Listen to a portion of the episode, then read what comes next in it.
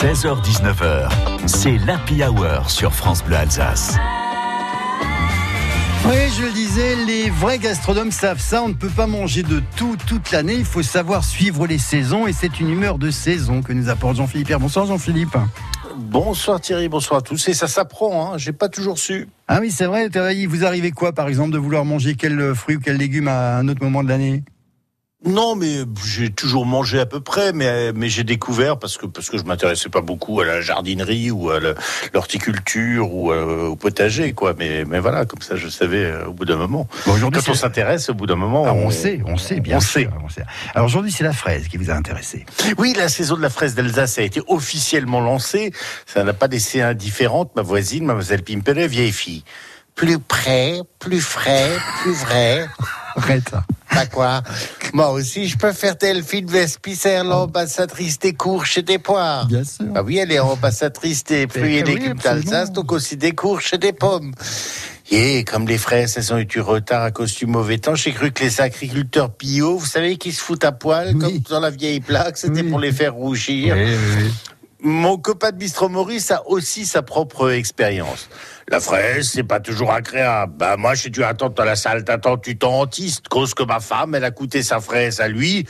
Bah oui, comme la fraise, elle la mange surtout à cause du sucre et de la chantilly, et comme elle a peur du dentiste à cause de la fraise, justement, mmh. ah bah, je dois l'accompagner.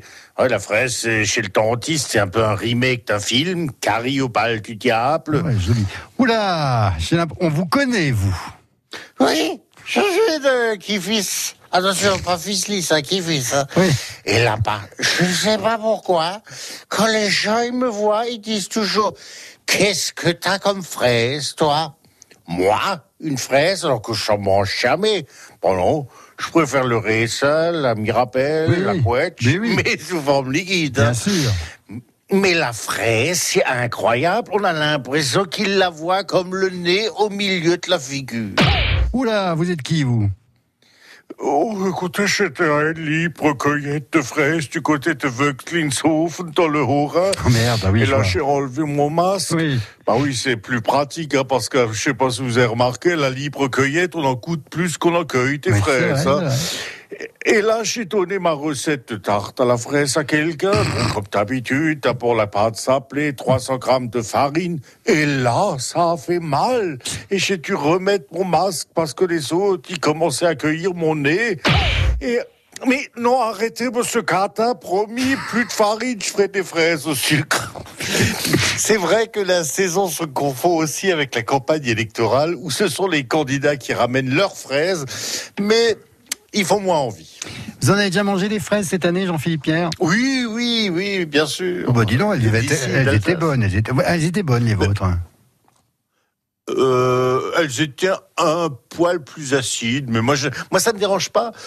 moi, j'aime bien quand la fraise est un peu acide. Oui, enfin, de, si c'est pour les recouvrir de sucre ou de fraises chantilly. Non, non, non. Non, non, mais je, je, je, je prolonge euh, mon, mon, observation sur les fraises. Parce que moi, j'ai vu des fraises un peu partout. Alors, des fraises pas que d'Alsace. Puis, en pensant faire bien, j'ai acheté des fraises d'Alsace, bien que j'avais entendu qu'elles n'étaient pas encore mûres, qu'elles sortaient trop tard, nanana. Mais vu le prix de la barquette, je l'ai mis au coffre-fort. J'ose pas y toucher. C'est vrai que ça a été cher pendant un moment là. Je pense que ça ira mieux là. À demain 7h40 pour une nouvelle alors une nouvelle un nouveau regard, une nouvelle lecture de l'actualité puis tout à l'heure et tout à l'heure et demain soir entre 18h et 19h les affaires reprennent Jean-Philippe Pierre. Oui, sur le bateau mouche de nos partenaires ah. Batorama 100% Racing avec Jean Hansmenel. Alors Jean Hansmenel, en, plus d'avoir eu un parcours euh, professionnel extraordinaire, est l'initiateur de cette belle euh, exposition, l'industrie magnifique des œuvres d'art contemporain partout dans dans Strasbourg. On parlera évidemment de ce travail très particulier.